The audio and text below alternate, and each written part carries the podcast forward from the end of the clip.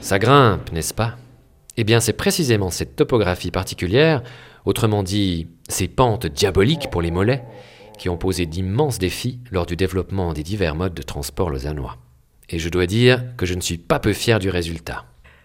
Laissons Adrien Pala reprendre son souffle et replongeons-nous dans notre enquête.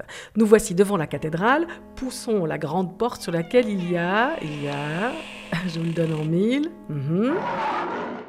Une fois à l'intérieur, vous longez le mur de droite jusqu'au transept et là repérez la rosace, cette magnifique ouverture en forme de rose qui troue la façade et qui l'illumine de mille couleurs avec ses vitraux.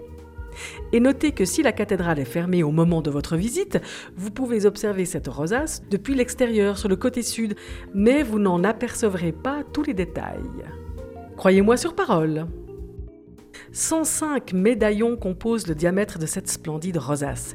Ils sont enchâssés dans une structure en pierre mise en place vers 1205. Observez bien les quatre cercles externes composés chacun de cinq médaillons disposés en croix. Ces sections illustrent les douze signes du zodiaque et les quatre éléments air, feu, eau, terre. Portez votre attention sur le cercle central supérieur. Que voyez-vous dans le vitrail situé le plus à droite de cette section? Hum, oui, un lion. Jaune et flamboyant avec sa belle crinière, il évoque assurément le lion d'or dont nous parlions tout au début de notre épopée. Il faut savoir que la plupart des vitraux composant cette rose ne sont plus d'origine, mais ont été restaurés par Édouard Hoche entre 1894 et 1899. Souvenez-vous, il s'agit de la même période que la construction du palais de Rumine. Louis était très actif à ce moment-là. Il parcourait la ville en tous sens à la recherche d'indices.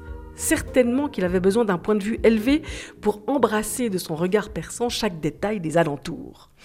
Et dites-moi, quel promontoire vous semble-t-il le mieux indiqué pour avoir une vue imprenable que la tour du Guet qui domine la cathédrale? C'est là donc probablement que l'artisan verrier aura furtivement aperçu sa crinière dorée.